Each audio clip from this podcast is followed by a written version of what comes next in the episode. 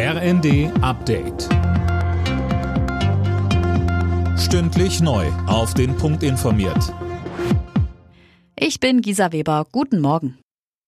Aus dem belagerten Stahlwerk im ukrainischen Mariupol sind alle Frauen, Kinder und Ältere in Sicherheit gebracht worden. Das teilte die Regierung in Kiew mit. Fabian Hoffmann berichtet. In den vergangenen Tagen war es nach ukrainischen Angaben bereits gelungen, über 500 Zivilisten aus der Stadt und dem Stahlwerk rauszuholen. Nach wie vor sind auf dem Gelände hunderte ukrainische Soldaten, die sich dort verschanzt haben. Es ist die letzte Bastion des ukrainischen Militärs in Mariupol.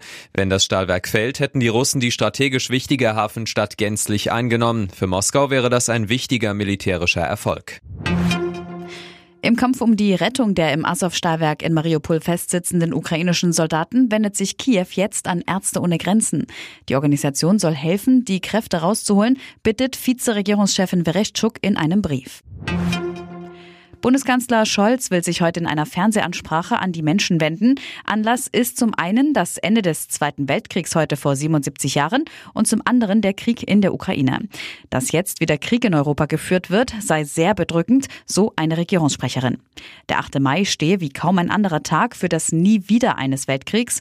Ein Grund mehr für Scholz, heute diese Ansprache zu halten.